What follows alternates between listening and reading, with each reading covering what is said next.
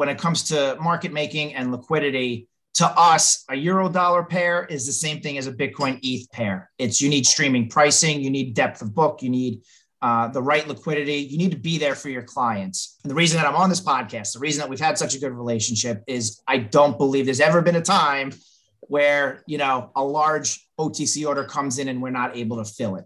You're not asking for crazy cryptos or altcoins that you know you expect us to service you're looking for Bitcoin transactions. And because of that, it just makes things so much easier.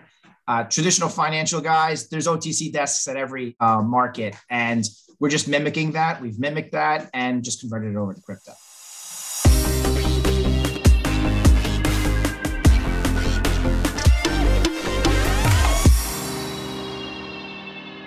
Bienvenidos al IBEX podcast número 33. This is a special edition. We're doing it in English you have a super special guest whom I've shared so much, and we have so many good adventures together. i am really excited to have you here, Michael. Thank you for being here. Excited to be here. Thank you for having me on. So we're starting this podcast at the block height 743,170 of the only timelines that matters. Welcome to the podcast. So, Mike, you know, this is um, it's really it's really great. We have some some so many stories to, to, to tell. So you know, let's just start first with um with you. You know, a, little, a brief introduction. Who's Michael Timken, and uh, how did you get to know Bitcoin? Awesome. Again, thank you for having me on. Uh, great to be here. Um, so yeah, so my career started off in, in traditional finance. Uh, again, my name is Michael Zimkind. I'm the vice president of business development and enterprise sales at Shift Markets here in New York. Um, personally, um, and for most of the members of my uh, company, we come from traditional finance, uh, mainly in the FX or foreign exchange market. I work for a large broker dealer, a registered broker dealer uh, in New York uh, for many, many years. Got my career started there.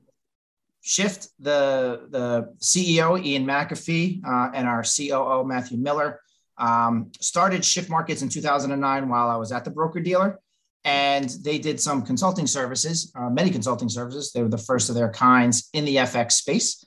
Uh, there was a need and a niche that they had for quite some time.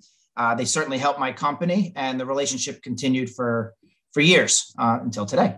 Uh, what when my career started in crypto uh, in 2016, when I was still at the broker dealer, I saw a lot of parallels to the FX and foreign exchange market, where you're trading euro dollars. Uh, to Bitcoin dollar and Bitcoin ETH, and it was just intriguing from day one. And really, around that time, I started to fall out of love with the FX market. It's more, uh, it's still thriving today, the largest market in the world. Uh, you know, six trillion are traded every single day, uh, but it, it, was very stagnant as far as like what other initiatives and um, uh, innovations are coming in the FX market. And crypto just, you know, the, the world opened up. So I joined Shift around 2016, and around that time, we got our first payment in Bitcoin. Uh, we knew that we can create uh, uh, marketplaces. Um, I'll tell you about Shift in a second. Uh, but when we got a payment from, I believe it was South Africa, uh, light bulbs went off. It did not take, you know, four days for the wire to clear, and there were not excessive fees that were involved. We literally got payment from a existing client in eight minutes, and from there we completely pivoted as a company in the end, Shift Markets builds um, crypto uh, marketplaces. So we're an infrastructure company that focuses on marketplaces. A marketplace, you know, is essentially an area or an arena where there's buyers and sellers, and we create the platforms and the apps that allow those users to trade. We have those marketplaces in the FX space. That business is still continuing today. Uh, since 2009, we've built over 100 FX brokers. In 2016, when we made that pivot, we started building cryptocurrency exchanges, centralized crypto exchanges. Uh, and to date, we've built over 80 crypto exchanges. So, really, the question is where did I get started? It kind of just came naturally for myself personally and Shift as the company. Impressive. I mean, that's that's that's what I like about you. Yes, you have a, an amazing track record, and I, I, really admire that a lot. Um, and you take really well care of your of, of your clients when they get to New York. so um, interesting. And you know, from from from from coming in, in into this and and and being in in the FX, um, maybe you know just also do a, a, brief intro on, on on Shift. You mentioned a couple of things right now, um, but how did how how did we meet? Um, how did Shift and IBEX meet? Yep. So I think so. It was I believe your CEO Jose that found us. So I got to give credit to my. Uh, uh, online marketing team and my Google Analytics team for uh, being able to, to write the keywords and put it in there. But you found us and from day one, we always had the initiative to go to emerging markets and to, to try to penetrate, you know, the LATAM market, the APAC region, MENA. And in this case, um, the Latin American market already started seeing the benefits of crypto. And I believe it was about three or four years ago where you guys found us. And the conversation started with like, what components and what technology do you guys need? And from what I've seen, you guys have built your own. Uh, you've partnered with the right people on the uh, with the with the Lightning Network. Uh, we see you guys everywhere in Miami. I want to get into that a little bit later. Um, but that conversation was it, went completely in, in, in a different direction, where um, the requirement from your side was to find a partner that understood your business enough and trusted uh, Ibex as a startup who needed liquidity they needed you guys needed the ability to seamlessly move in and out of just bitcoin. And at that time we just started up our otc desk. Now the otc desk is if anyone in the audience is, is not aware it's an over-the-counter desk where transactions are done off exchange. And it's a there's a lot of relationship and trust that goes into how both companies need to work with each other. Of course, you know, the, we, we, we don't work with bad actors, Shift as a company, and IBEX is not going to work with uh, an entity or a counterparty to do these transactions unless there's, you know, a certain, um, not regulator, but someone in between, or just you sign the guest list and we're all comfortable doing so. So we started off doing smaller yeah. transactions uh, and just strictly with Bitcoin.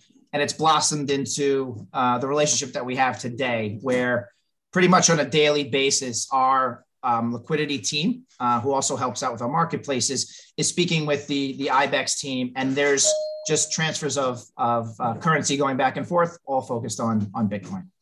Yeah, I mean it's it's such an amazing thing, and and and that's why I'm so excited about this this this podcast that we're doing together because really um, that this relationship and the way we've been able to to grow it and and, and push it has has enabled a lot for the region and and has set I think a, a, a, a good benchmark for the market of um, you know what a OTC service needs to be. So um, yeah, I mean this is what enabled us to be able to deliver uh, almost instantly the digital asset up for our customers and and usually to put it into context, companies take um, you know a couple of hours, sometimes even days to get it. So it's it's not that it's not like in, in the US, right? It's just an app. Um, and you can buy with your local currency. So let's now let's get to the to the good stuff. Every time we meet, we always talk about this um, this theory of three. There's always three big brands that, that make it. So within the crypto industry, you see Bitcoin and other assets um, um, succeeding. So I see. Yeah, I wanted to hear like you know a little bit of your your scope on on how you see that and and if, if you could explain that because I find it so- for me it's it's the cream always rises rises to the top, right? Um, mm-hmm. When you have you're going to have you know uptrends in the market, you're going to have what you know a crypto winter like we're going through right now, and um, you have to be nimble. And the companies that are the most nimble, the uh, assets that can survive uh, are the ones that are going to be around for the long term. Um, not to go on a tangent, but just take a look at what's going on with some of these major companies uh, on the lending and the borrowing side and some of these hedge funds. Um, I don't want to say they're being gobbled up by a company like an FTX, but clearly you can see that the idea there is the market took a downturn, companies are folding, and the the the ones that are dominant already, they see the opportunities and they go for it. Um, as far as currencies go, I mean, it's been years and Bitcoin has always been just, you know, the, the, the heavyweight champ and that's going to continue. And ETH number two. Uh, who the number three is going to be, maybe the number four. You know, anyone can, can speculate. I guess that's not my role. It's not what what I do. Um, we're always on the lookout for um, what the street is talking about. What I mean by the street is when you go to an event, when you see the the team at Ibex, um, and we're talking to as many people as as we all do, where there's thousands of people there, you get a wide range of um, investors and uh, enthusiasts. And when you hear it over and over again, that's where you really can kind of see where the market and where the trends are going to. And big blockchains um, are always being discussed. And if it continues to be discussed during a downturn, those are the ones you kind of want to focus on. And that could be the next or the third one that comes that comes in. Uh, as far as companies go, yeah, I, I, think the rule of three does apply as well. Um, for instance, in your space, there's no one really doing what you're doing um, the areas and the targets that, that IBEX has been going after. I'll give you an example. When, when we were in Miami and we were uh, lucky enough to come to one of your events, uh, afterwards, we were roaming around uh, Miami and at several different places and restaurants. You see the IBEX Pay uh, logo on top of their, um, uh, I guess, their, their system that they have uh-huh. Uh, for payments, and you don't see anybody else there's going to be copycats. I mean, I think you guys know that and you understand that. I'm sure you're seeing competitors pop up. Um, and let's say there's going to be 10 more competitors of both IBEX and Shift. Uh, the ones that are going to survive have a little bit more of a niche and have a little bit more of a background on uh, being uh, being innovative. So I think to answer your question, it's it's mm-hmm. innovative, it's being opportunistic, and uh, aggressive. I think are the, the ways to get those rules of three uh, in place. Yeah, and how on on that, how how would you feel? Or how do you think that um, you know, let's say traditional finance, or, or because you have you know this relationship of coming from Wall Street and everything, and I'm sure you talk a lot to the people on traditional finance. How how are they seeing this uh, this part right now, this bear market where everybody is like starting to you're, you're starting to uh, separate the wheat from the chaff, or how what's the saying? yeah, there's uh, special. yeah, the I guess wolf from the sheep, or um, yeah, yeah. It, to us, our position is if you don't have a strategy in blockchain, if you don't have a crypto strategy, you're going to be left behind.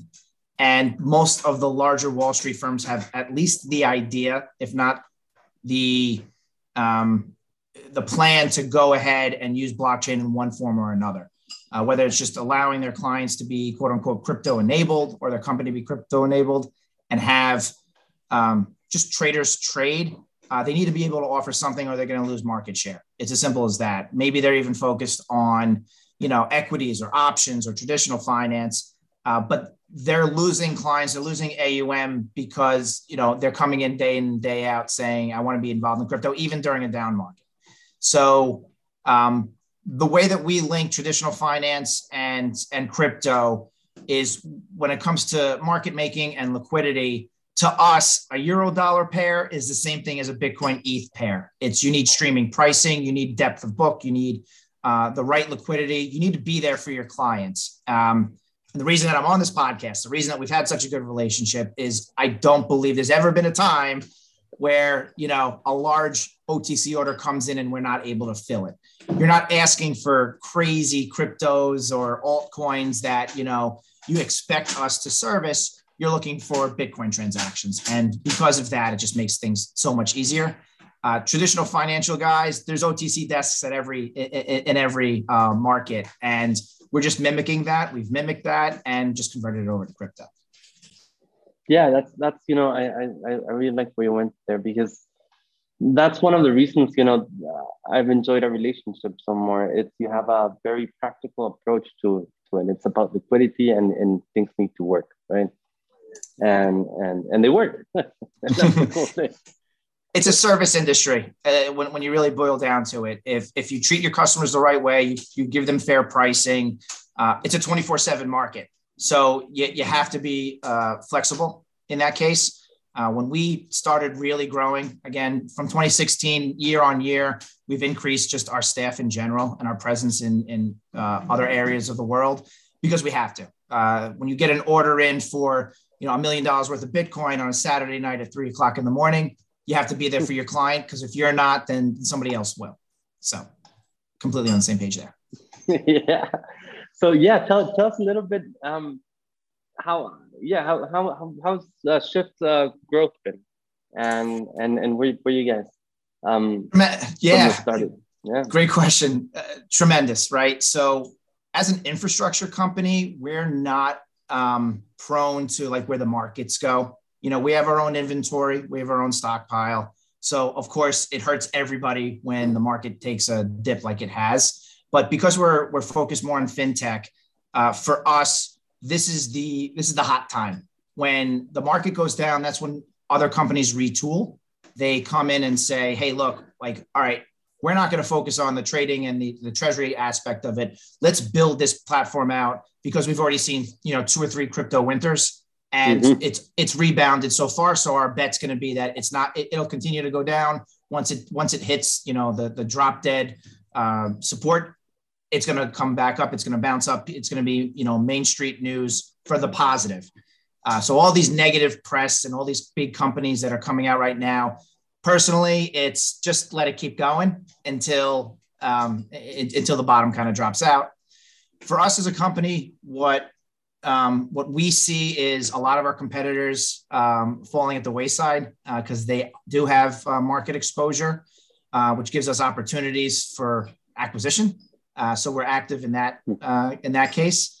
Um, it's also a, a, time to, to, to tool up and to even improve our own systems. So, for instance, um, hiring more uh, traders on the OTC side, uh, hiring more developers. This is the time to do so. And um, yeah, again, because we're not market prone, uh, it's actually a, a, positive sign for us one key fact is that over the last uh, over the last year we've doubled in size. Um, so we are a group of 90 now, and wow.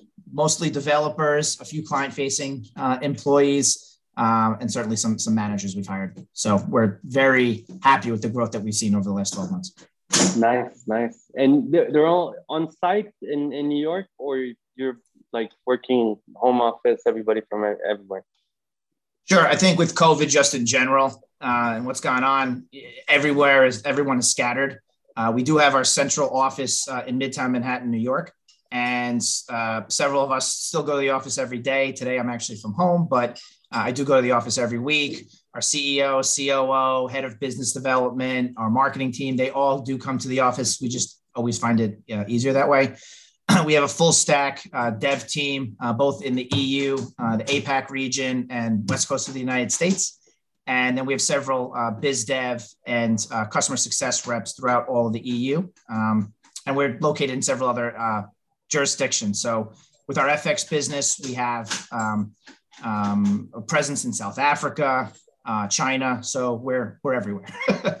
yeah. love it, love it, love it.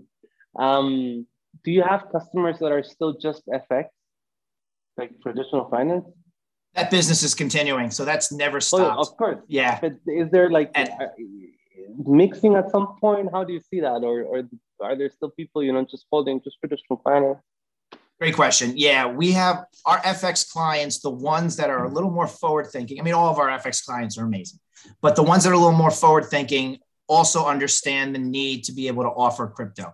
So our traditional FX product does offer um, what's called a crypto uh, or a, uh, Bitcoin, but a crypto CFD or a contract for difference, which is a spot contract. It allows them to go long and short. It's if you want to compare, it's like a margin trading account in the FX space, but um, you know the, the leverage is there and clients can trade it. So even our traditional product still has uh, does offer crypto uh, derivatives uh, and also single stock CFDs um, and non deliverable forwards. All those products are on our FX platform, but mainly people are trading euro dollar, uh, Great British pound dollar, uh, the yen. That's what they're trading on the FX side. What mm-hmm. does happen from time to time is that our FX clients do come to us and say, we need some crypto services. We need to be able to accept Bitcoin as a form of payment into the trading account, or they need Bitcoin as a form of payment um, on a daily basis to collect invoices just because it's so much easier than collecting a wire. So they do see that. Uh, and in many cases, um, all of our crypto clients, you know, for the most part, have an interest in FX. So it actually goes the reverse. When you spin up an mm-hmm. exchange in a certain jurisdiction, whether it's in LATAM or or, or in the Middle, uh, Middle East, anywhere, they do come in saying, "Can you actually price our Bitcoin in our local currency?" So when we spin up an exchange in, in, in the Philippines or in Vietnam, they don't want to see the price in dollars or um, or euros. They want to see the price in Filipino peso or Vietnamese dong, and we can do that. So to your to answer your question, it actually goes the other way in many cases, mm-hmm, where a crypto mm-hmm. company says, "I need traditional um, services to to manage my business and to to you know to get a little more market share with the clients that we're trying to onboard." That's super interesting. That's super interesting. Yeah, everybody's trying to to grow their services and everything. I mean, you're in a great spot there.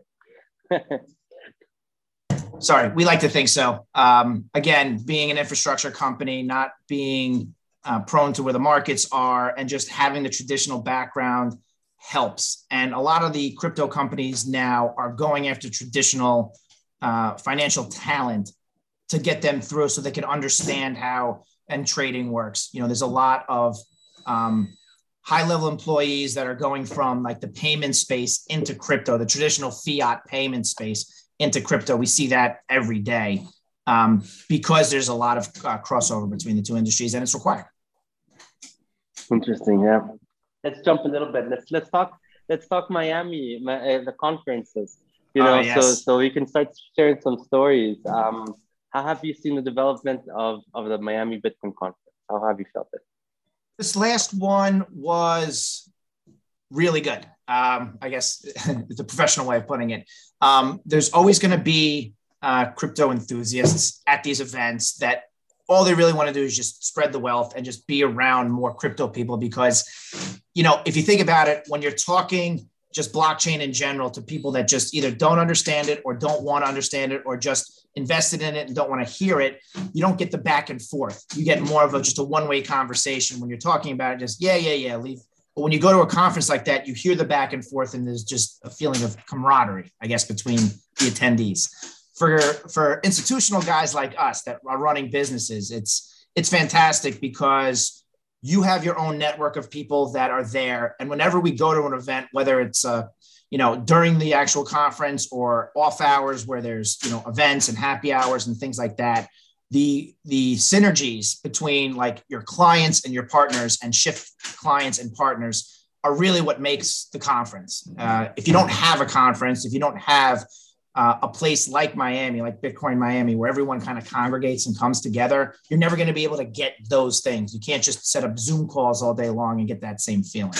Uh, so the last uh, Bitcoin Miami event was fantastic. Um, again, we got to hang out for a lot longer than one night and just, you know, not just, hey, we have a transaction to complete and do those types of things. It was a lot cooler to just be around the whole IBEX team, um, learn about the new initiatives. I believe it was a day or two after you guys uh, uh, signed off on your Series A. So it was certainly a celebratory time.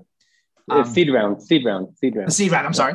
Um, so I feel personally that I've been a part of IBEX's growth from day one. Going back another year when we were at Bitcoin Miami 2021, that was really the start of everything. I feel between IBEX and, and Shift. Uh, personally, my story when when I was around you guys, they were making the the big announcement on that day and you had an inkling that it was going to be something really big in your market. And when the announcement was made that you know El Salvador was going to use Bitcoin uh, as their legal tender, myself and the 15,000 other attendees were like not shocked by it. They didn't really react, but I was with you guys when the whole team and you guys were in tears. You were so happy. We were. I was trying to follow you. You were running around. Um, I mean, that was the start for me. I don't know how you feel about how how that day went, but for me, I was shell shocked. Is a perfect word to describe it. But you guys were just. I mean, that was the start of like you guys exploding as far as the business was concerned. Yeah, yeah. I mean, that that, that pushed um, adoption a lot in, in in the region, and and yeah, we didn't even. We also didn't know what was what the implications were, but we knew they were huge. So that's why we were jumping around like crazy people. Um, it was so much fun. Um, and we were there with um, with Michael Peterson. the surfer that started uh, Bitcoin Beach. So remember the other guy that was with like a cap and he was also Certainly. I, I yeah. think yeah.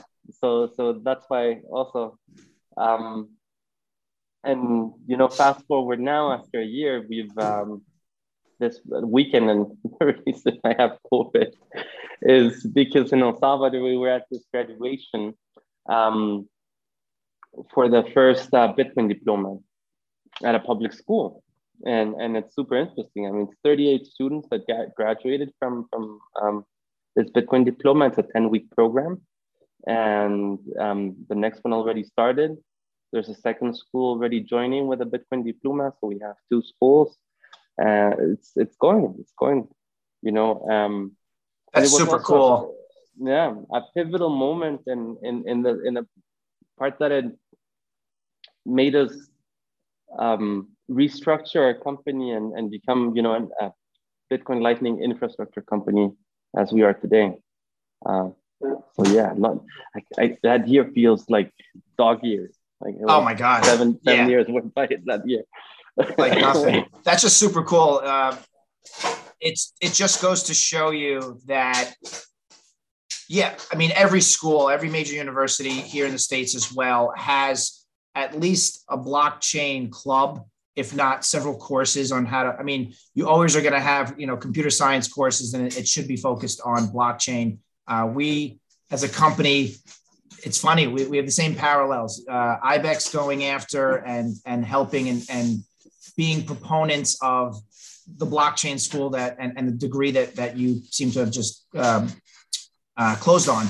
But with us it's also like we are taking our recruiting efforts and we're going after you know the university level students. Uh, we're we're not you know old school tradfi guys saying that we know best and that this is what we do. We have the experience. It's it's we need to hear and understand what the what what these very bright individuals think about blockchain and what they're doing with it, uh, their views on Bitcoin, and to them, you know, when you're talking to a lot of these people, and um, enthusiasts of Web3 and the next, next, it always goes back to, yeah, we got Bitcoin, but that's boring at this point. To me, Bitcoin's still not boring. Bitcoin is still going to be the, the gold standard.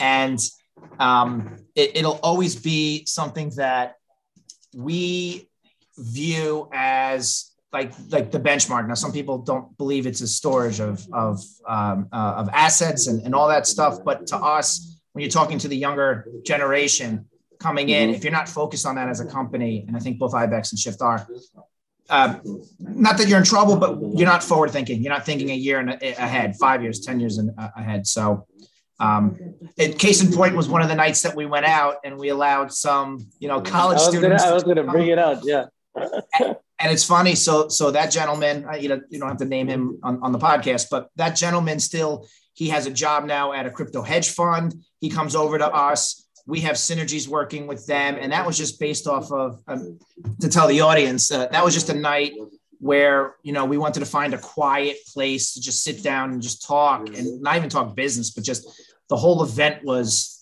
was over. Yeah. Um, we just wanted to sit back and relax you myself my, my ceo ian. And then a, a couple college students came over. They heard us talking crypto and they sat their their butts down and started talking crypto yeah. to us. And it was inspiring. And usually I would tell those those kids, please, you know, let, let us be like we're done. Like, you know, we have nothing to offer. But within two seconds, you realize I could get a lot of value from these conversations. So it sounds as if, you know, IBEX took that direction as well.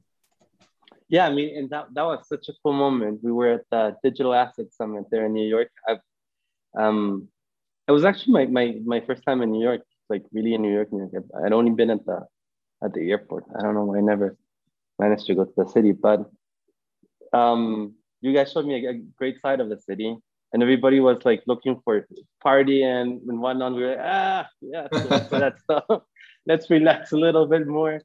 Um, and and the the conversation was so dynamic. Was I, I really appreciated how you um, you know heard him and and then the, the, the back and forth on on what's here and what's there. Um, and and it's I, I follow him on, on LinkedIn and uh, I've seen what you just mentioned, how his growth has been. And all from yeah. that, you know, just because somebody was willing to listen. Pretty much. And I think I think for any listener out there, um, anyone who's in the New York area, um, we love to keep our office as like an open door policy. Uh, even if you have nothing to to to really, uh, let's say you don't have a business plan or you don't really know, you just want to talk crypto. Those are the inspiring things that we always see uh, as a company is just having those face-to-face interactions and hearing what anyone on any level has to actually say about the markets because we always, me personally i always get something out of it um, whether whether you're tired or not from a long day of uh, of an event like that was that's a different story but in general hearing what uh, people think about the space it's still you know it's still so small and what we're doing is we're, we're teetering as a, as a partnership between IBEX and Shift on what else we can do together. Um, but in the end, having those conversations, we're happy to. So if anybody's listening out there and you're in the New York area, um, please feel free to reach out to, to myself or anybody at Shift and come one, come all. We'd love to talk crypto. yeah. And, and really, really cool conversations. I really suggest you do, you, you take Mike by his word. So your phone's going to be buzzing now. yeah, I'm not going to post my cell phone right now, but no, certainly, certainly uh, open door policy for us. Yep. What was the, what was the other event we saw each other? That was because we we always see each other in events. So we go to several events. Yeah, yeah, we, we go we, we go to them all. We haven't been international in a while, like personally myself and, and the New York team, but we have the like I mentioned earlier, we have the team in, in the EU. Um, I believe we're at one right now. Uh, we have a, a, sales manager out. Uh, he's based in, in Europe and he's at one of the events, but we're going to start to open that up too. Um, there's several events coming up. Uh, there's Token 2049 in Singapore. There's there's an event in Toronto that seems pretty interesting, and that's a place that I've never really gone to, and, and but it's a crypto hub for sure. Mm-hmm. I think all the New York events that you've been to, I'm sure we've we've met up with. I can't recall all of them right now, but I think you hit Mainnet and DOS. Those are two events that are good for both retail and institutional uh, investors and companies. The uh, the other events that we might have met in, I mean, it's always Miami, right? Miami's a hub. Um, I think as a company, we were there five times within the last three months for various events, whether they're like private events or or public ones. nice, nice. Well, well, Virad, do you have any other interesting events to, to, to go to? Like, uh, would you recommend? Um, for us, there's there's several events with other blockchains. So it seems that in many cases, some of the larger blockchains want to host their own events. So I think they're going to give that a shot before the end of the year. Mm-hmm. There's always some some cool like event tied to it. Um, I don't know any of them offhand. The ones that we know that we're going to go to, there's uh, Money 2020 in Las Vegas. I believe it's in October. Uh, that's fantastic. We were there last year. Uh, we're going to have a lot, much larger presence there this year. Um, yeah, I think we again we have a laundry list of events that we'll be at, and you know we usually post those on social media and let our audience know where we're going to be. And of course, we let the, the IBEX team know uh, where we're going to be and what we're planning on doing, and and obviously meet up for events and things like that. Yeah, that's uh, it's great fun. It's, it's, it's, a good part of it, you know, to, and to meet up in person, and and I think that's something we we've we've uh, shared also. You know, the value of meeting up in person and, and, and talking and and creating good rapport is important. For sure, there's no better way to um, really get business done uh, by spending just a little bit of time face to face, especially nowadays when it's really hard to do so you know, usually at these events, and I see the IBEX team running around like, you know, like chickens with their heads cut off. Um, but you try to get as much in as you can, right? You can't spend a full week at an event, but if you're there for three, four days, maybe, uh, you got to just pile in as many meetings and as many um, partnership outings as you can make and get in one day, um, and just you know get it all out there and just make sure the schedule is clear and make sure that you cover all your bases. Um, nice. That's kind of our strategy. Yeah. Okay. And what what what do you like? What excites you most in this in the space right now? What are you seeing that that, that really uh, caught your attention? Um, looking forward. Sure. So again, you know, with our product, the ability to talk to larger institutions that are much more open to having these conversations. They may have even hired, you know, a, a young gun coming in that knows Web3 and DeFi pretty well and is spearheading that contract, uh, that, that conversation with us is really exciting because you could tell that they're going to be, they're going to be doing something. There's going to be some strategy. And the big news that we see you know the big the big releases the big press releases with the larger companies doing x y and z in the space uh, it is coming and it has um, drawn some good attention. I think again getting some getting rid of some of the riffraff and the and, and the issues with just crypto in general to the overall population is is a good way of just get again get it all in get all the companies that are the bad actors and and everything going on right now clear it out for the more reputable companies, the ones that are, are client facing. And, you know, again, I, I don't want to keep going back to FTX, but they're, they're the gold standard, right? They're everywhere in the US. They have sponsorships everywhere. Uh, they seem to have a war chest. And um, when you keep hearing their names and them associated with more mainstream companies, uh, it's just going to help the market overall and what we do. I'm really excited about what IBEX is doing, of course, hmm. um, with the partnership that we have, we know that when it comes to anything Bitcoin payments in LATAM, we like we have that base checked and covered. We go with you guys. We have uh, spun up several exchanges, and the way it, it's not as if we spun up one exchange in one country and one in another, and they're really competing for the same type of market share. With IBEX, it's more, hey, like we have this system, we have a way to actually incorporate what ibex has already built out what they're continuing to build with our existing uh, with, with, the new clients. So it just mm-hmm. helps us overall. Um, exciting wise it, it, if we had an ibex in every region of the world that's our goal. But for now for now i think uh, I, I think we're just in a great spot and that's kind of what's the most exciting to me. Good good good. Well mike you know um, there's there's a lot of things we we, we went through. Um, do you have do you have any topic you, you wanted to share or anything that we didn't didn't get into?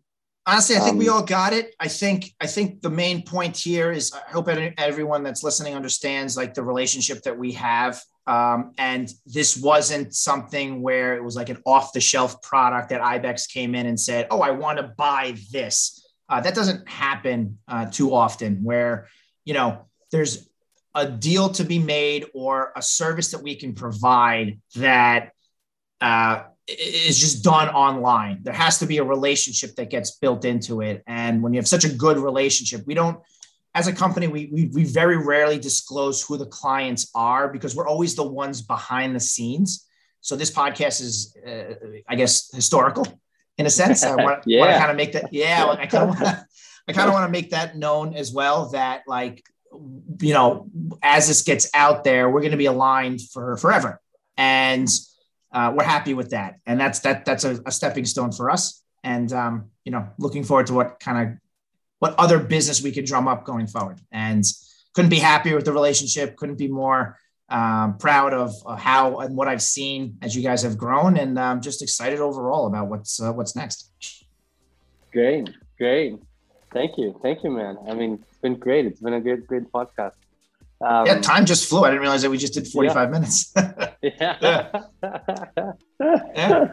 Yeah. So, um, well, you know, thank you for being here. Thank you. Thank you for sharing with us. I think, I think, you know, it's, I've always admired you guys. And, and I said at the beginning, it's, it's, you guys are about, you know, proof work. you, you, you really, um, you know, do what, what, what you intend to do and, and you do it um, exceedingly well. And that's what I like. And, and we always have great fun times at, at conference. So I hope we keep on doing that. And we're, we're closing it at uh, block height 743,172 of the only timeline that matters. Thank you, Mike, for being here. It was great having you, and I'll see you soon, I guess. Thank you so much, Esteban and the IBEX team. Thank you for having me. Bye.